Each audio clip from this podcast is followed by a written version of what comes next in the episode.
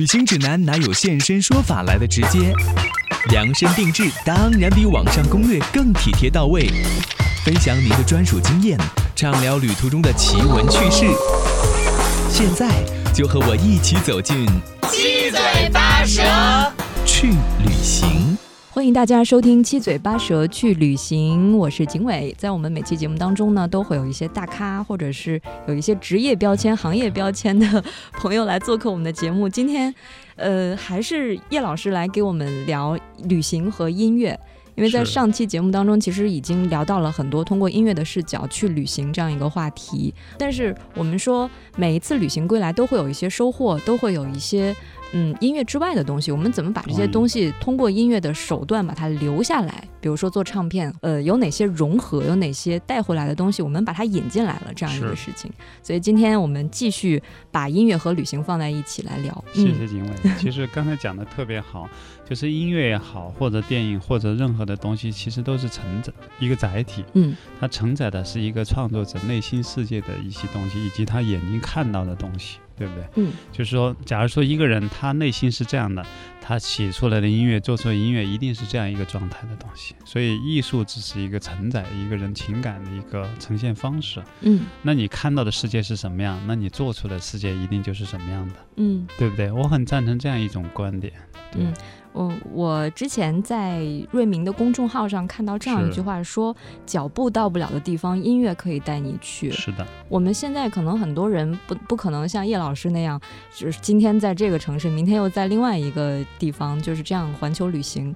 所以其实没有环球旅行，环球工作顺便旅行，好吧？但您您说旅行、音乐、热爱都是放在一起的，是的。所以它它是一个揉杂在一块儿的东西嘛。同意，同意。所以对于那些到不了的朋友，我们可能听一首歌、听一首作品就能到达远方了。当然，当然，对。实际上这就是一个音乐的魅力，就像刚才我们讲的音乐内涵，包括很多以及它的风土人情、历史文化东西都融在音乐当中，一种。风格一出现，你就知道，哇，这是这个地区的，嗯，对不对？然后呢，这个地区你闭上眼睛，用我的话也是，因为我们的音乐以及我们自己的定位也是这样的，就是说，随着音乐去旅行，你基本上听一首作品，基本上就会穿越到这个地方去。所以我们会有音乐当中穿越历史、穿越未来以及穿越另外一个国度的这样一种创作的一个想法。嗯，今天呃还关注到，就是我们瑞明是在二月份发了一张新专辑，您今天也带过来了《星空》，然后里面我 印象比较深的是凤凰于飞。啊，对对对对对，然后因为他是用用那个小号来演奏的，对对，那感觉就像是回到了 那个爵士乐的发源地纽奥良，对对对，还有这个感感觉来到了刚果广场，就那个感觉。恰恰也是因为这个时候，你想当时三十年代的上海的时候，嗯，其实是爵士乐非常盛行。大家可能很多人不知道，在三十年代的时候，上海已经有很多菲律宾的乐手驻场在一些大酒店呢、酒吧里面去。所以，其实因为这个爵士乐文化，美国带到全世界，嗯，那带到那个时候的上海，嗯，然后影响中国人的一些东西，哈。所以今天你听的时候，你就穿越到三十年代，这是音乐很有趣的地方。嗯，时间和空间的旅行，是的，嗯，它是一个载体，带我们去那么远的地方。但是，我觉得无论是我们去到哪儿。吧，总会有一个核心的东西嘛。是，就像我们无论是用小号去演奏它，或者说你说带有爵士风格，但我们有一个核心的文化或者是想思想。那您您觉得这么多次旅行，从外面带回来的东西，怎么去更好的去表达我们自己的东西？对，其实所谓的外界，我们首先有个观点，就是说世界，特别在今天，世界已经不是以国家来划分了。嗯，这个我赞同。是以地球来划分的，是就我们都在地球，或者你还可以去向往月球。我甚至产生一种幻想：科技那么发达，我会不会成为登月的其中之一？我觉得完全可能，因为很多年以后，或许二十年、三十年，人类就又开始做这种私人旅行到月球、到其火星去了，对不对？嗯。那那个时候的思维就变成是什么？我们会把地球看成是一个共同的财富，只要是地球的，都属于我们全人类的时候。那么你在做音乐的时候，就是说。那包括我们这次讲，就是土耳其的也好，或者是以色列的和非洲也好，这些拉美的这些音乐和我们是可以融合的。因为我们都有很多人类的共性嘛，对不对？比如说我们嗯的真诚、善良、热情、美好、向往，这些其实不分国籍的。然后我们在表现我们自己音乐的时候，一定是在想，哎，我觉得那种拉丁的那种节奏非常适合我们这种东西，它嗯很契合。就像这次在美国刚刚完成的布鲁斯和中国民歌一样的。那你听到的，我当时我们有首民歌叫四川民歌，太阳出来喜洋洋，因为我们家是成都的，所以我对哦这个歌曲很熟。嗯。可是呢，它不是成都的风格，因为它是偏重庆的风格，那种热辣的东西哈，热情豪放的东西是重庆，不是成都。嗯。那那个时候呢，你把这种所谓这种美国式的那种布鲁斯的热情，中音吉他，然后加起来的时候，你就觉得那还有布鲁斯管风琴啊，它那个揉合在一揉在一块儿的时候，那种架子鼓揉在一起，你就觉得这音乐很契合。有共鸣了，你似乎看到那个美国的那些加州的人和重庆人，实际上他们有共同的一种性格，他们那豪放、热情、是一样的，嗯，开放，然后你就嗯觉得它特别契合，你就会把它拿来去把一个四川民歌《太阳出来喜洋洋》变得特别的有趣。所以可能也就是和而不同，它是同一类的这样一个东西，对，当然，嗯因为他在音乐当中你去找它的共性，比如说它的性格，嗯对吧？嗯因为我们在跟西方各个国家人合作的时候，也会告诉他这个音乐的性格是什么，它很符合你内心的什么，我们把它揉在一起，变成是一种融合。但是呢，它显然会里面听到两个很有趣的东西，就嗯一个是来自于不同的一种文化。对吧？差异，但同时我们又找到一个共性，因为这种共性恰恰是我们最终的目标。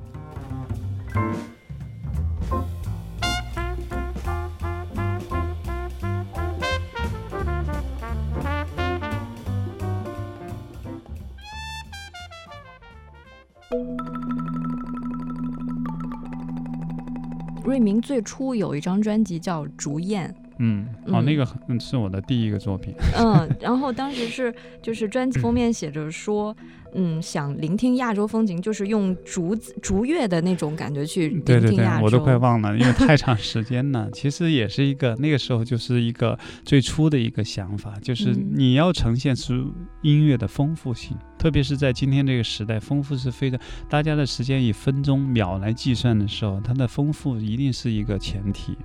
因为时间都，我们现在能接受到的信息是我们需要的一百倍。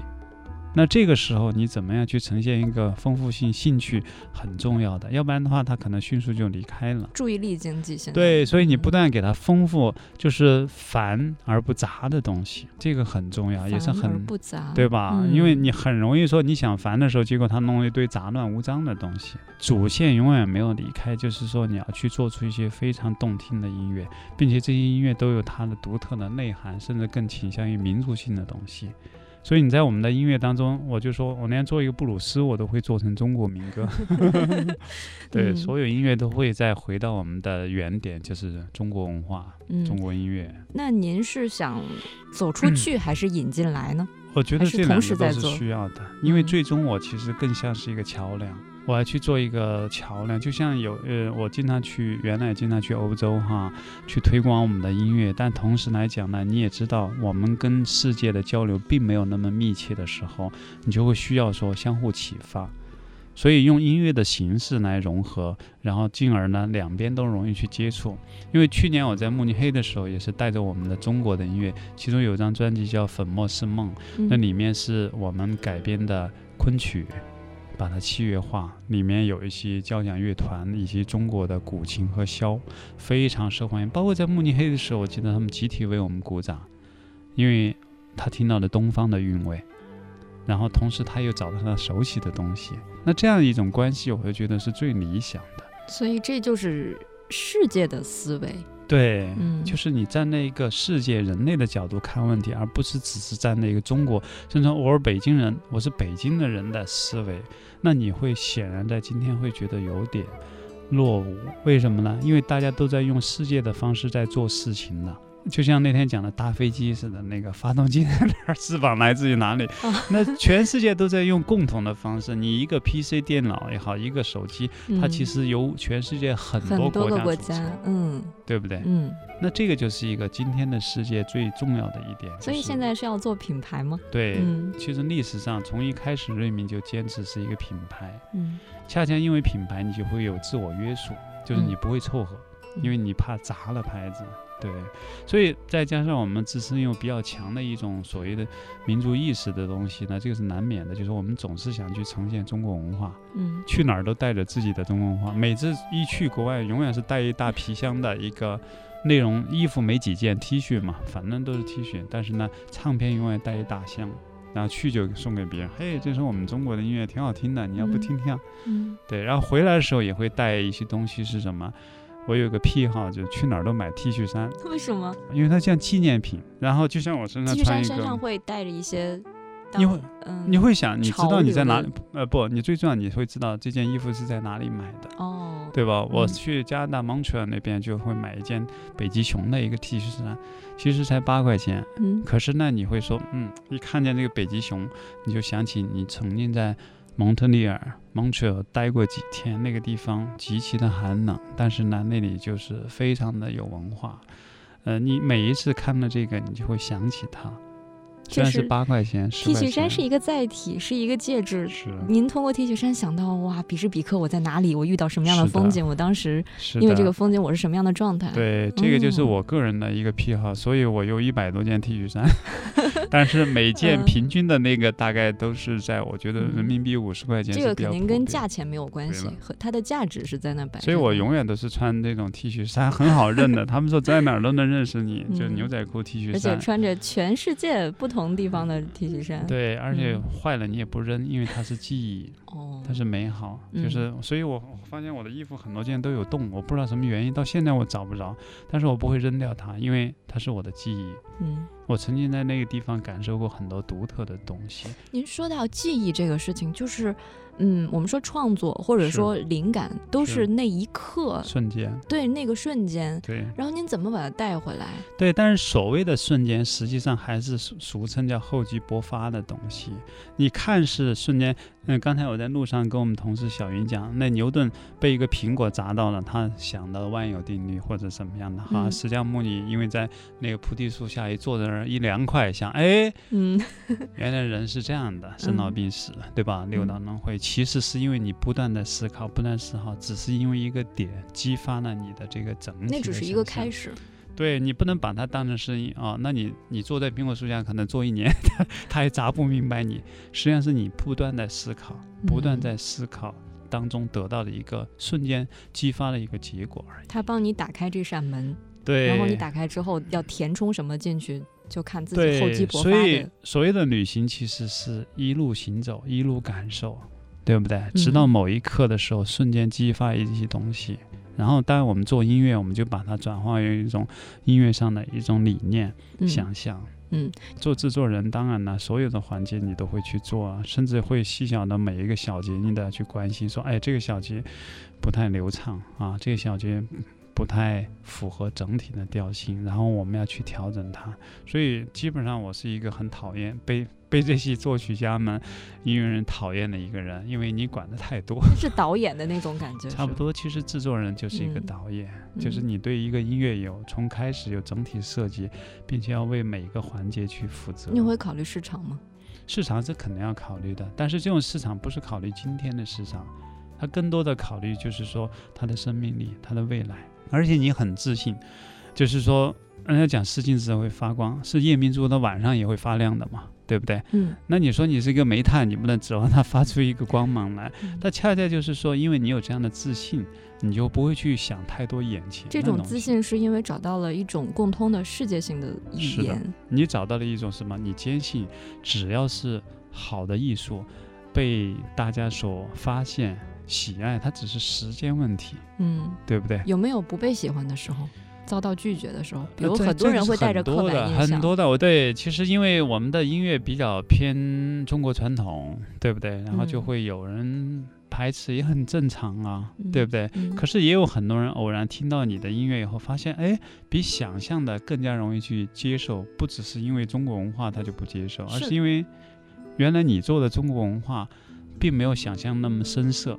是因为我在采访您之前啊，我我才听的这个瑞明的唱片，我 之前对中国的古典，尤其是民乐，我特别喜欢听民乐。我。觉得五声音阶就它不完整听了同。意，你一定是这么想。但是呢，我们很多听众说是从我们开始听中国民乐是的，，我听了您的唱片之后，我听不出不好的部分，同意，因为听不出。因为恰恰也是因为我从小我也没有演奏过民乐，我也没有不会任何二胡、琵琶，我都不会的嘛。我小时候弹吉他嘛，对不对？嗯那反过来说，我们不会是去强调它的声色的一面，嗯而是强调它的流动性、它的音乐的情绪的东西，以及我们去尊重它乐器的性格。它呈现出一个既有性格的东西，又是产生一种就是容易让人产生共鸣的东西。你能举一一个具体的作品，或者是一个什么样的？对啊，这里面每个人都有一个过程。就是之前嗯我第一次录那个《金湖》的时候，叫我们录那专辑《粉墨是梦》《金湖》的时候，第一次录我就说哇太难听太难听，不要录了不要录，嗯把那演奏家气坏了。那演奏家张志祥是在大宅门里面拉金湖的，人家也是大拿，一听很生气。那确实，因为那个时候对我来说金湖是很刺激，可是时间长了以后就特别的听到会起鸡皮疙瘩。为什么呢？因为它是北京话，哦，金湖是北京的语言。嗯所以你现在我在北京那么多年，你不可能讨厌北京话的。嗯，但是刚开始的时候，你会被儿化音所带晕，嗯对不对？对这是所有人的一个遇到的这个，可是你今天就会觉得亲切。所以其实对所有的文化，我想就像旅行似的，我们更多的要去包容，带着一种欣赏。向往，而不是带着一种自我的排斥，说我才不要去你们那儿乱七八糟的地方。你看，对吧？嗯那么乱的地方，其实对很它多刻板印象在它乱，因为刚才我们讲的一些，比如说那个有些地方乱是基于它的本土文化，嗯对吧？本地人才去的地方，你去那个游客区永远不乱的，你放心。我去埃及的时候它都不乱，嗯对吧？嗯每个地方它都不乱，是因为它本身在游客区给你清理很干净。可是游客区和你的本土生活化的地方的旅行感受完全不一样。我宁愿去，所以我从来不跟团，我都是宁愿去自己钻犄角旮旯，嗯，但是。还有一句话说，我们总是看到我们想看到的，我们喜欢看到的。您觉得是我不太同意，我会觉得我既然出去了，我没有什么是想与不想看的，我不想去做设计。但总会有一些主观色彩啊。啊，有啊，比如说，嗯就像你倾向，我会倾向于一种本土味的东西。嗯，你让我去，我一定找本土的。你告诉我哪里是最本土，而不是说哪里是给游客看的地方。嗯我不是去看明信片，嗯明信片都不用出去，但是生活烟火的东西，你一定是去体验的，对吧？嗯是，这个是我个人的喜好了。嗯，所以也算是一种发展的思维吧。我觉得就是不再局限，对开放一的些。思维，嗯对，这嗯是旅行的意义，就是你每次去开放，你就会吸纳嘛。嗯就像海绵一样的，你把自己拧干了出去，然后回来的时候就沉甸甸的东西。嗯。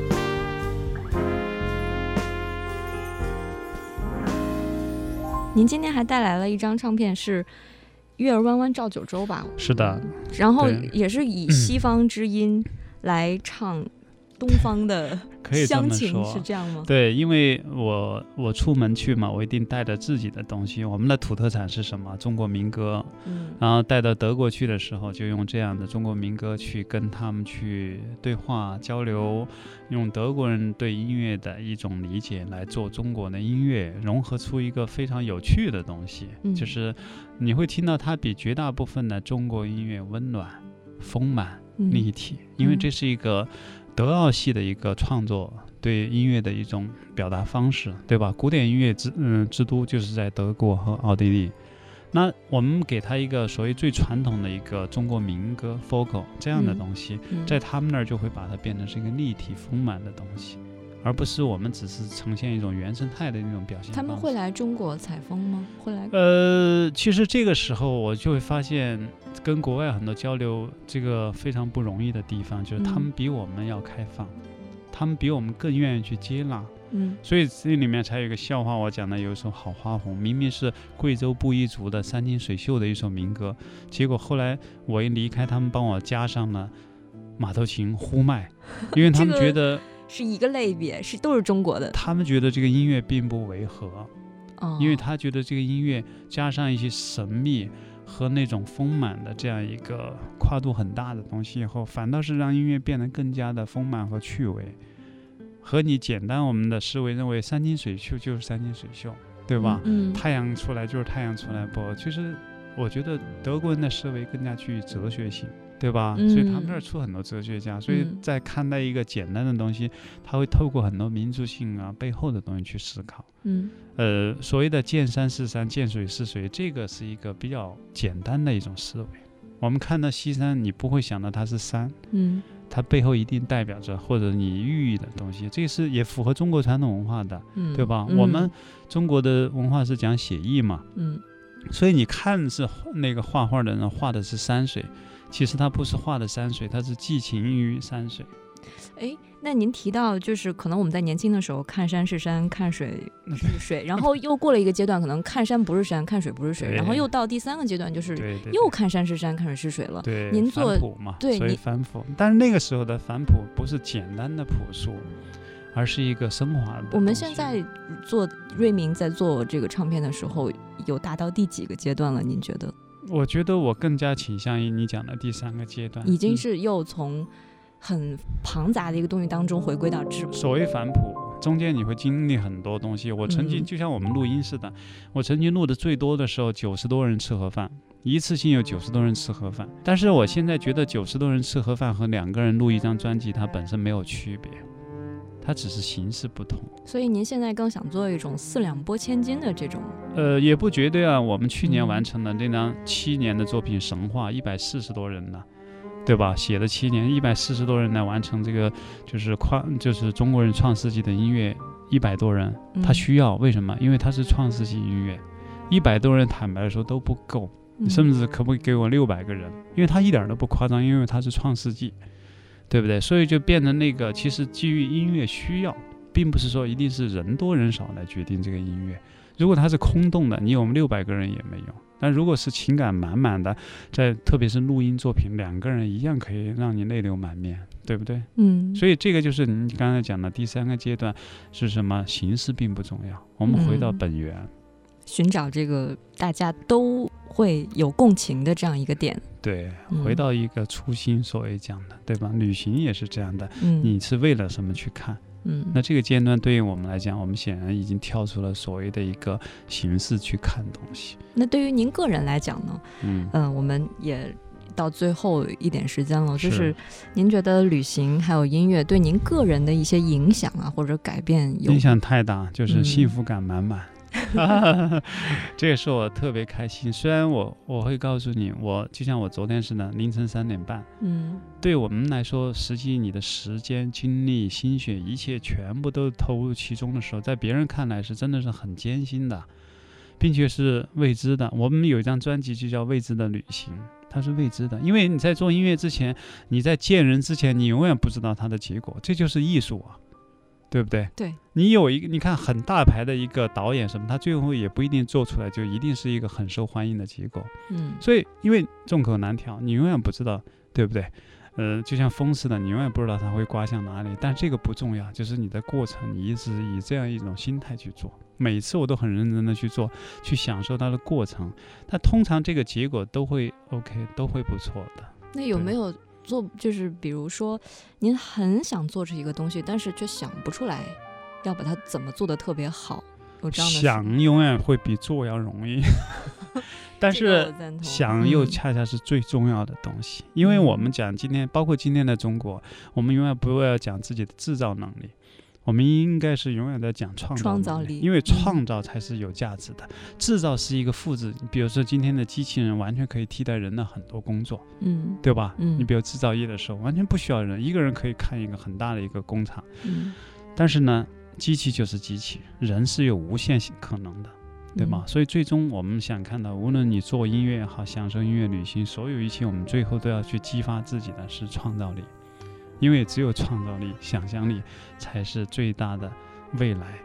如果你只是在想我今天做今天能做的事情，那明天我不去想，那么对不起，其实时间已经在不断淘汰你，嗯，对吧？对这个很公平的。所以想很容易，但是想又是最难的东西。所以旅行和音乐其实也只是一个手段，对其实也是丰富我们自己，对，让我们更有创造力、更有让想象生活力。更美好，嗯，对不对？激发你更多的可能潜能，让生活变得更加的美好。对，嗯，嗯好，今天也特别感谢叶老师，我觉得已经把我们旅行和音乐的这个话题给升华了，就其实还是回归到人本身。是的嗯，无论是用世界的语言去讲述音乐，去表达音乐，还是说去丰富自己，其实都是让我们自己变得更愉悦、更对，好。让生活更美好，让世界更美好，就是一个共同的目标愿望。